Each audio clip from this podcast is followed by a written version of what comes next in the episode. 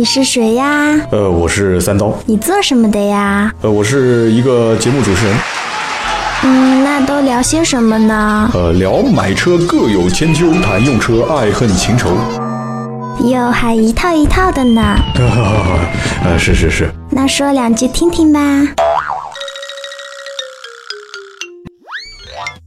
大家好，欢迎收听今天这期《百车全说》，我是主播三刀。之前在很多期节目当中都跟大家在聊车，其实有一款车型我聊的还是比较少。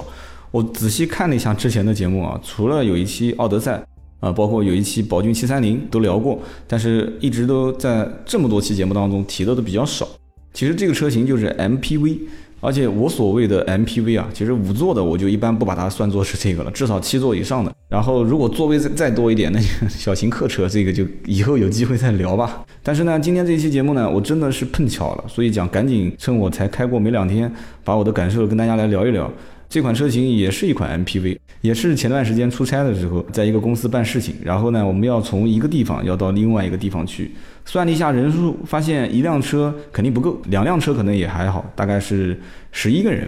那么这样的话就很尴尬，那怎么办呢？那就是一辆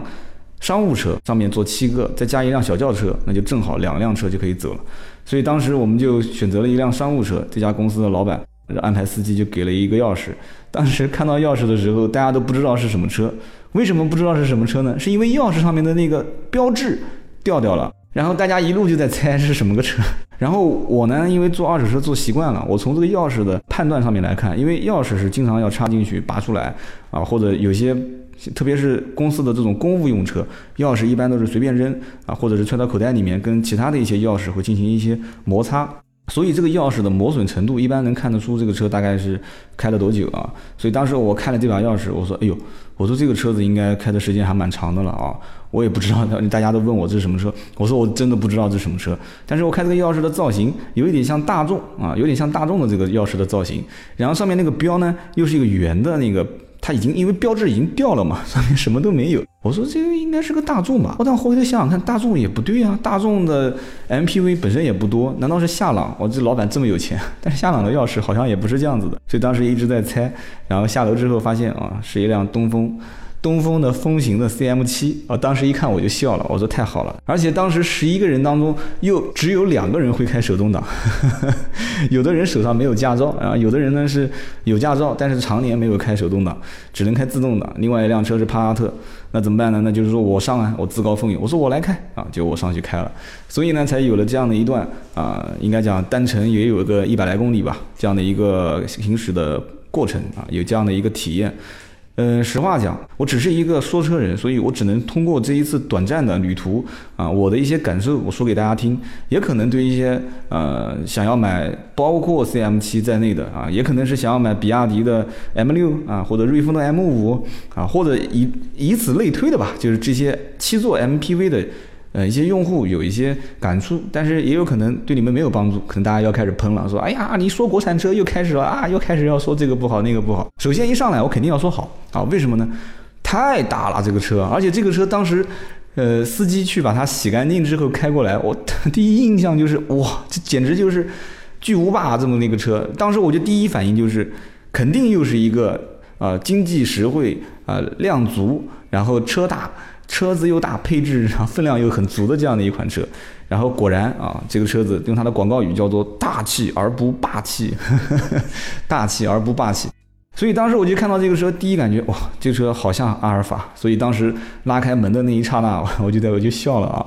确实是的。不管他是想怎么说也好啊，国内的不管是这款车，包括瑞风的那款车，其实看起来也有点像阿尔法。它的中控台也是瑞风的当时那款车 M 五中控台是有点，因为它把所有的按键全部是放在这个排挡杆杆的侧面，所以它的那个中控台排挡杆和中控呢就显得更宽一些，所以主驾驶跟副驾驶两边的腿部空间可能会略微变小一点。可能也有一些听友，可能也是车主了，他可能会反映到这个问题。然后呢，这个车子当时我一看，比较原汁原味的反映出了阿尔法的这个中控的设计啊。但是呢，这个桃木内饰条，其实东风大家也知道嘛，就是以前的这个几大技校啊，汽车制造厂国营的嘛，它的整个制造工艺，包括它的一些理念，可能更多的还是觉得啊，桃木内饰是最时尚的啊，桃木内饰是呃最显这个豪华奢侈的感觉。但是你也知道，其实在这个价位的车，它也不可能给你一个真桃木，也不可能花那么多钱去在桃木上面画很多血本，所以这个桃木内饰呢，给我感觉不是很年轻化。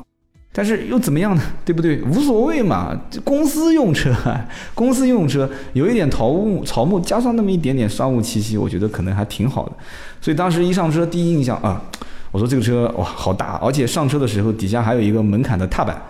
然后副驾驶的这个几个兄弟上车的时候，也是不自觉的是踩着踏板上去的，踩着踏板上车的感觉，其实给我就是开一辆越野车。这个车子给我开出了一点坦途的感觉啊，开出了一点猛禽的感觉啊，开个玩笑，就是感觉这个车子就是很大。然后确实后来看了一下车子的长度，确实也很大，超过了五米，而且轴距超过了三米，这是非常夸张的一个数据啊。这个车子本身也不贵。我们这一款车当时开的是二点四的，应该是商务版吧，就是配置比较低的那个版本，不带天窗的。但是它带 USB，然后带就是空调，自动空调，只有低温高温啊，只有一个风速的调节。但是呢，它的中控台各方面的设计相对来讲还是比较人性化，最起码上手没有任何难度啊。然后呢，这个车子整个的后排，其实最值得讲的就是它的第二排的这个座椅，包括它的空间，因为第二排是独立座椅嘛，独立座椅。我看过这个车的最顶配啊，这个车的最顶配呢，不但是独立座椅，而且它几乎是按照这个头等舱的感觉来给它进行设计，所以这个车子二点四排量。它唯一的遗憾就是它没有自动挡，它全是手动挡。而且讲到这个手动挡，我也讲一个让大家笑话的事情啊。上一次开长城哈佛的时候，啊，我说这个车是六速手动，然后我一直开成五速，然后最后车子开到开到目的地之后下车的时候，因为走的时候比较匆忙嘛，肯定不会看。然后下车之后发现啊，我这个车怎么是六档啊？很多人就笑我说啊，三刀你不专业啊，你开哈佛你都不知道是六档啊。这我相信你开你朋友的车你也不一定知道。两点四排量的才最便宜的十二万多啊，最贵的才十四万多。两点零 T 的贵一些，但是那个我们当时开的是两点四的啊。然后呢，看了一下这车好便宜，这么大一个车子，十二万多、十四万多。你想，两点四的一辆轿车卖到多少钱？轿车两点四排量基本上都是在二十万上下啊，基本都是二十万以上，还有可能我二十万以下的都很少。那么这款车子，你想十二万多到十四万多，两点四排量，七座。而且里面该有的功能基本上也都有啊，可能没有天窗，但是自动玻璃升降不是不要用你去用手摇啊，空调也有，对吧？然后这个让我想想啊，好像其他也就差不多这么多功能了啊，收音机也有，CD 也有，所以这个车子主要第二排独立座椅，第三排的空间我也看了一下，也还不错。因为上车之后，后排第三排的人很快就已经进入了睡眠啊，座椅的舒适感也还不错，整个车子的包裹性各方面，我坐在主驾驶，我是开车的嘛，啊，感觉也还行，整个的感觉，因为它毕竟它 这个我不知道该不该说啊，它毕竟有 阿尔法的这样的一个呃设计的理念在里面，我想舒适性这一块应该是不用太多讲。但是上车之后，这个车我就刚刚讲到变速箱，我为什么讲了一半就顿掉那边了？就是这个车子明明我在网上看的都是六速手动，我就生怕有人又要开始笑话我了。但是我发现通过我的智商，我判断啊，这明明就是一个五速手动挡的变速箱嘛。所以我当时开的时候，我还一直在纳闷儿啊，我说不会这一次我又开了一个六速手动挡，结果当成五速手动挡了吧？但是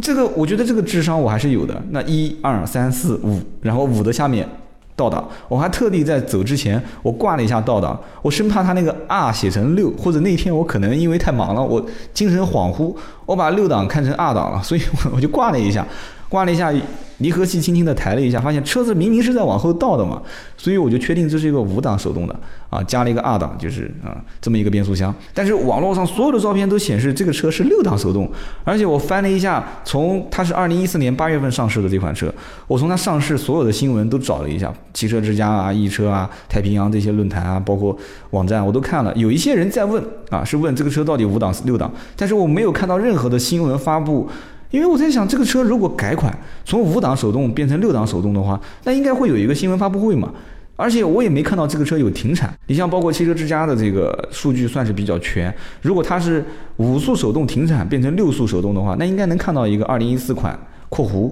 啊已停产），然后二零一五款啊（括弧六速啊），那我都没看到嘛。上面写的就是在售车型六档手动。哎，很奇怪啊，我就怎么回事，开了一个五档手动。所以听友说我业余也好，还是怎么也好，反正我是不知道，我就问啊。大家知道的可以在里面可以回留个言给我啊。如果有东风厂家的人是最好啊。如果大家有知道是怎么回事啊，我想应该是厂家在呃升级换代的过程中，可能没有做太大的宣传，或者这个车可能关注的人本身就不是很多，所以五档手动就干脆给它换成六档手动，就不去再做一些什么广告啊、文宣啊之类的。哎，不过我觉得真的挺有意思的啊，开了一个五档手动，这个车上车，我相信很多人又要讲了。就像我看有听友留言说，这个一点五 T 你说热，二点四你说油耗高，你是一个车黑。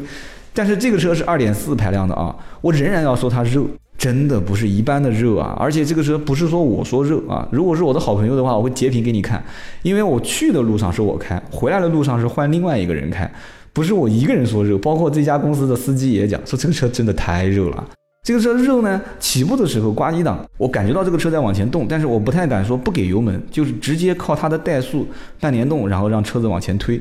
因为明显感觉到这个车车身很重，而且因为它加长了嘛，车子已经超过五米了，轴距超过三米了，所以我对这个车整个的驾驶我没有很大的安全感。包括阿尔法这个车我也开过，这车子也不算小嘛。包括你说奥德赛 GL 八，GL 八这个车就像个子弹头一样的，包括奥德赛也是 像个子弹，它更像子弹头。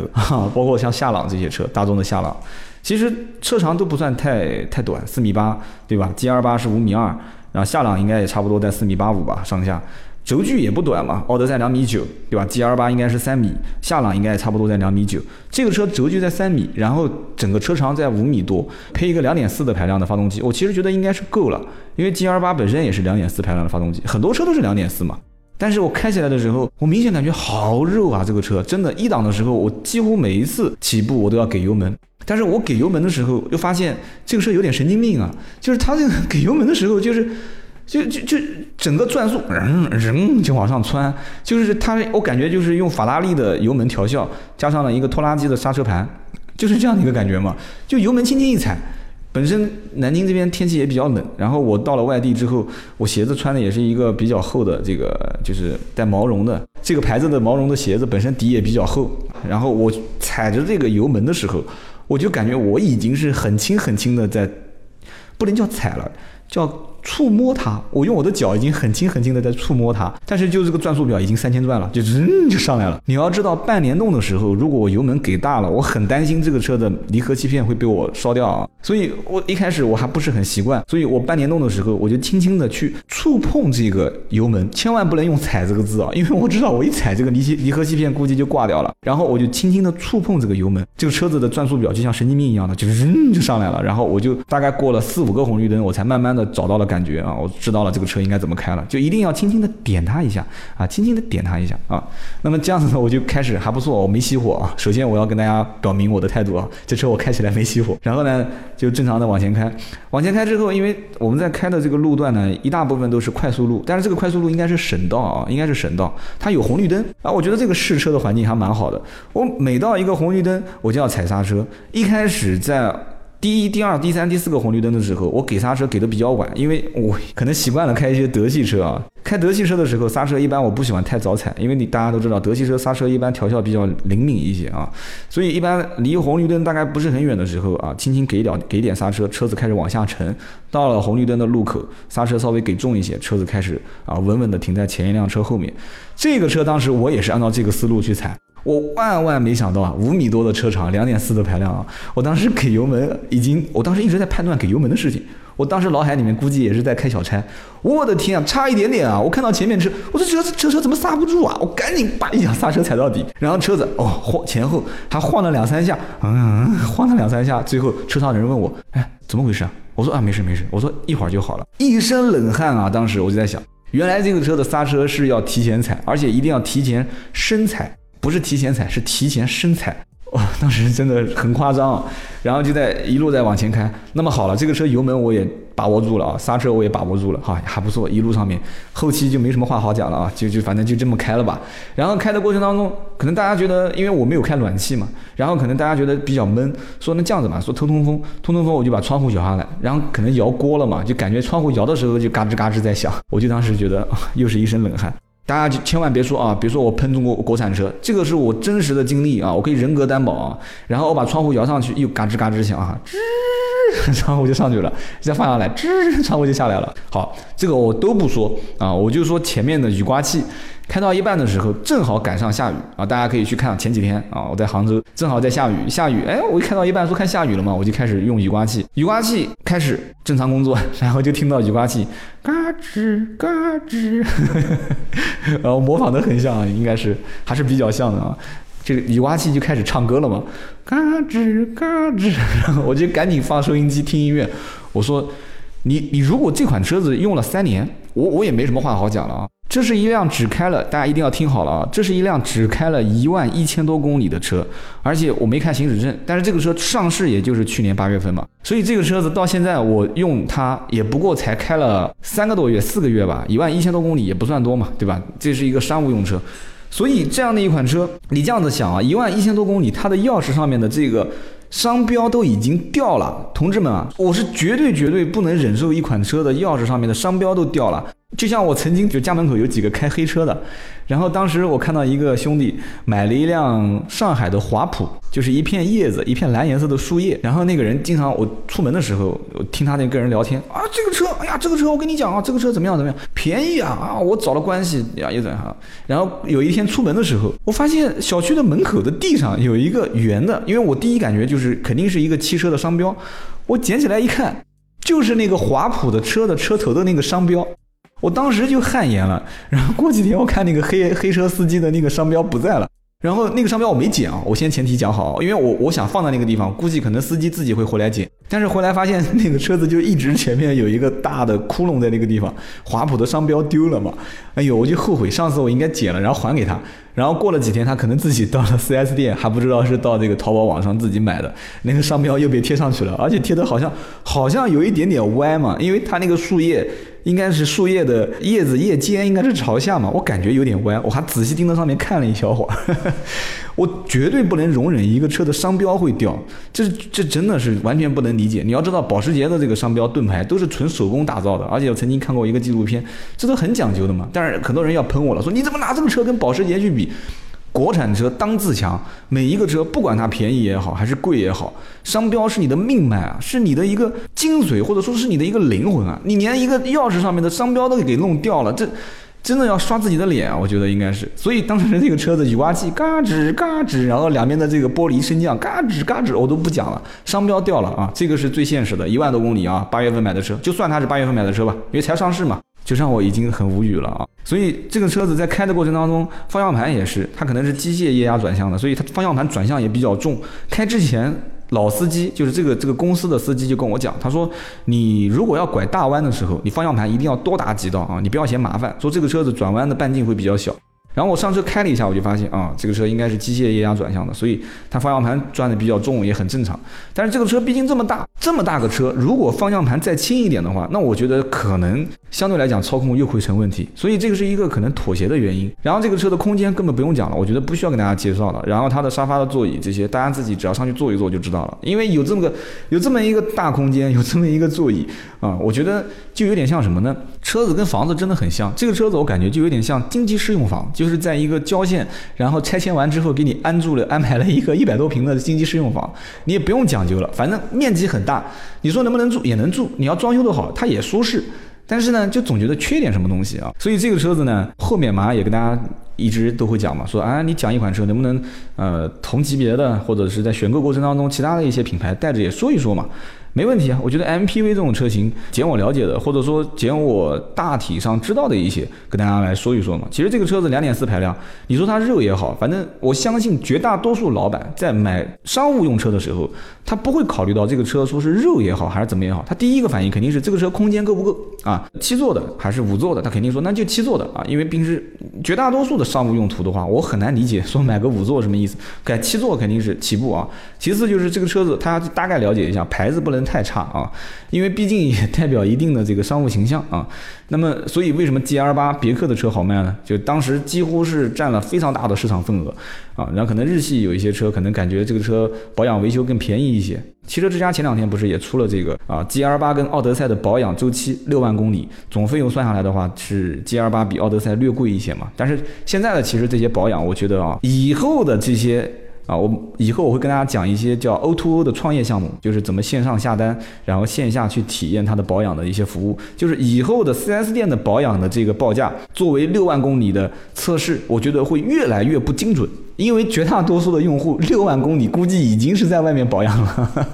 因为现在的互联网对这种汽车保养维修的冲击真的非常大。我们回过头来讲这一款车啊，CM7，东风的 CM7 这款车，实际上它的竞争对手还是比较直接的啊，包括瑞风的 M5 啊，比亚迪的 M6，其实它自家就有一款车，以前卖的其实也蛮好的，走的也是性价比的路线。就是它的凌志，我相信很多人就知道我要讲凌志。凌志这个车子呢，其实就是切分的，它因为一点五排量也有嘛，然后二点零排量也有嘛，曾经也有过一点六排量，就是它切分的市场更低端，五万多块钱就可以买到了。你想想看，五万多块钱啊，五菱宏光的价格哈，五万多块钱，然后六万多块钱就可以买到七座，然后七八万块钱、八九万块钱二点零排量就可以买到了嘛。那么就是凌志的话，直接切分到更低端的市场，然后这一款车 CM7，用他的话讲就是直接给你升仓嘛，直接给。你啊，就是想切入中高端市场，但是大家应该会发现一件事情，就是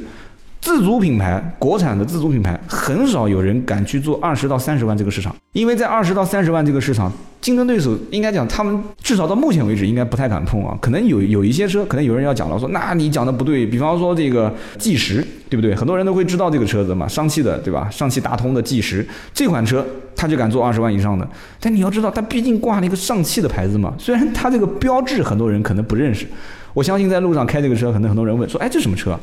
上汽大通。其实这个车计时，我曾经跟我一个朋友也聊过。其实这个车很多人不了解，但是卖的非常好，卖的非常好。二点四排量，二点零 T 排量，然后也是价格不算很贵嘛，十三万多，十四万多。然后二点零 T 十四万多，十五、十六、十七、十八、十九、二十、二十一万多都有。这个车最顶配的甚至带一键式启动，这很难想象啊！七座的 MPV 带一键式启动，所以这个车子也是比较任性。但是我相信绝大多数的，其实这款车还不算是纯自主的啊。我讲就是纯自主的国产的一些品牌，大多数是不敢去碰二十万以上的这个级别。二十万以上的级别太多了嘛，G 二八、奥德赛啊。对不对？包括，嗯，小霸王啊也算啊。包括更任性的，就是三十万到四十万这个市场，那更不敢碰了。那这个，比方说像进口大众的夏朗，进口大众夏朗，一点八 T、二点零 T 双离合变速箱，对吧？这很任性啊，起步就将近三十万。这个车子早年我认识的一些像国有企业，就完全不差钱，预算反正只要是买一个 MPV 就可以了，你只要不是太离谱。全是买夏朗啊，这超级有钱，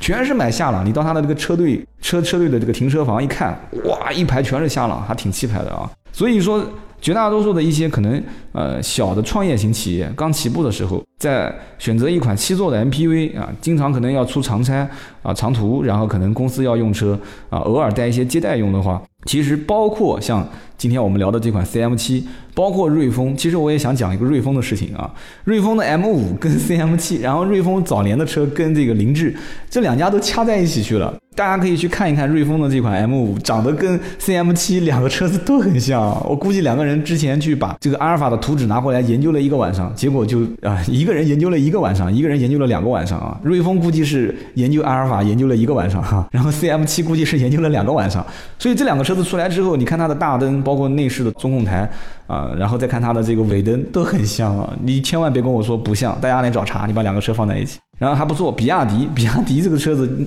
刚才我在之前已经提到过了一款车，大家看一看比亚迪的 M6 就知道像什么车了，也是丰田嘛，比亚迪的这款 M6 也是，其实我倒是觉得比亚迪 M6 这个车外形挺讨巧的，真的挺讨巧的，也是一款畅销车型啊，然后呢。在国产车十几万的这个级别当中啊，大家都是炒作的是不亦乐乎。然后之前我讲过宝骏的七三零啊，七三零更加低调一些啊，就不跟你玩十几万了啊，就玩一个十万上下啊，甚至十万都不到啊，七八万这个上下，我把它做的更加偏向于轿车，偏向于舒适，油门更轻啊，开起来更舒服。然后呢，呃，你想要一些东西年轻化的，比方说 USB 充电口，哎，我也给你啊。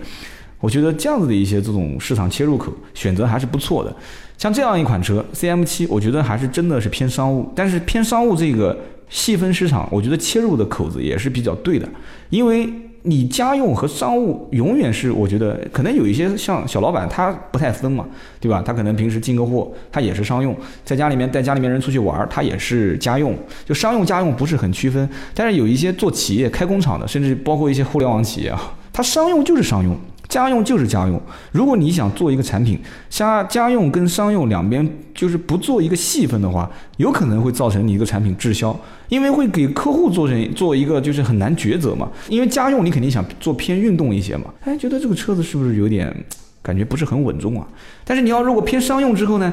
可能家用的人会觉得，哦哟，这个车子有点太老成了，就是有点偏商务了。我家用的话，更希望它偏轿车一些，这就很纠结了嘛。所以像 C M 七，包括像瑞风的 M 五，这这两款车型，我觉得就有点干脆就是一竿子到底啊，就纯粹偏商用。我觉得这个做法我还是比较支持的。你像比亚迪的这个车型，就可能虽然是啊模仿丰田的某款车型，但是它有点偏运动啊，有点像子弹头。呃，有点偏家用啊，我觉得可能你看路上我看到很多开这个车的，有些小老板啊，一平时也可能把它当成轿车开啊，拖拖货，把后排座椅卸掉也挺好的啊。讲到这个第三排座椅也是，第三排座椅我觉得 MPV 在国产车型当中啊，这一点做的是比较好的啊，包括收起来、折叠起来、躺下来、两边分开啊，就各种各样的模式，我觉得这个是。比较精髓的一个 MPV 一定要有的，包括第二排座椅的这种拆卸，我觉得包括将来很容易的可以把这个座椅拿下来，或者是调转，就打麻将嘛，就有人讲说这个空间那么大，不打麻将嘛就亏了。我觉得这个是要有的，这些都是用户的需求，对吧？因为所有的座椅都是坐在上面之后，脸是朝正前方的嘛。然后你要如果真的要打麻将的话，你肯定要把这个椅子给搬过来嘛，搬过来之后跟第三排座椅就是两边。两边跟两边的人就是四目相对了嘛，对吧？你中间如果再能升起一个小桌板，那就更完美了嘛。你要能升起一个麻将台，直接连摇猴子都不要了，你直接按一下按钮，那个骰子就可以自动转，那就更完美了嘛。啊，开个玩笑，开个玩笑，就是，但是你一定要系安全带啊！不管你怎么样，一定要系安全带。所以我说，在七座 MPV 的车型当中，很多的老板他不会在乎这个车子油耗怎么样，要可能有一些人会在乎油耗，他可能更在乎的是什么呢？第一。公司肯定是要批预算，没有我很少看到有老板说亲自去买 MPV 的，一般都是安排呃司机啊，或者是安排其他的人，公司能做决策的啊，总经理助理去把这个车给买了啊。你只要报个价格，老板觉得说这个价格，嗯，我觉得在我的预算范围之内吧啊，老板是肯定愿意掏钱。然后后面至于养车用车的费用啊，包括这个车子，你至少你至于你好不好开，这些跟老板都没有关系，因为老板就是付钱的人是不开这个车子的。付钱的人最多就是坐着舒服就可以了，有可能付钱的人连这个车都不坐，就是给公司其他人用的。所以这个车子的实际体验用户和付款的用户和下一次增购的这个用户可能都不一样。所以 MPV 我觉得对于一些老板来讲的话，商家就是你要想留住这个老板，就是下一次在这家企业增购的时候，还是选择你这个品牌。我觉得有几件事情是一定要做到的。第一个就是产品的质量这一关，用个十年这个车零部件都没坏。我相信这个老板下下次肯定还会用你这个车，包括司机肯定也会讲说，哎呀，我这个车质量真好，老板，这个这个从来都没坏过什么什么。哎，不过讲到这个话题，我觉得倒也不一定啊，可能下面的司机是希望这个车子多坏一点，可能是希望他多坏一坏。啊，因为多换一换，他就可以去修了嘛，对吧？修的话就可以开发票了嘛，开发票就可以给老板高报了嘛。嗯，这个倒有可能啊，啊，但不，这个话题还得说回来，还是希望这个车子不要多坏，因为老板如果看到这个车子总是经常要修，而且每个零部件的费用都很高，那下次又不会买这个车了。啊，这是很矛盾的一件事情啊。这个以后厂家要如果让我来分析的话，我一定要把这两个用用途分析给他听啊，到底是要经常换还是不要经常换啊？所以说。啊，老板应该装个软件就可以了嘛，互联网就可以解决这个问题了。所以说这个车子，我觉得第一个啊，有言归正传啊，就是稳定性一定要好，就是不能经常出问题。第二个，安全性要好，因为开车的人毕竟。是你公司的员工，将来如果一旦出现一些相关的问题点的话，你的车上的气囊的数量啊，包括这个安全带报警啊，包括你的主动安全啊，ESP 车身稳定系统啊，啊刹车辅助系统啊，啊甚至于我看现在的 MPV 都不太，因为它，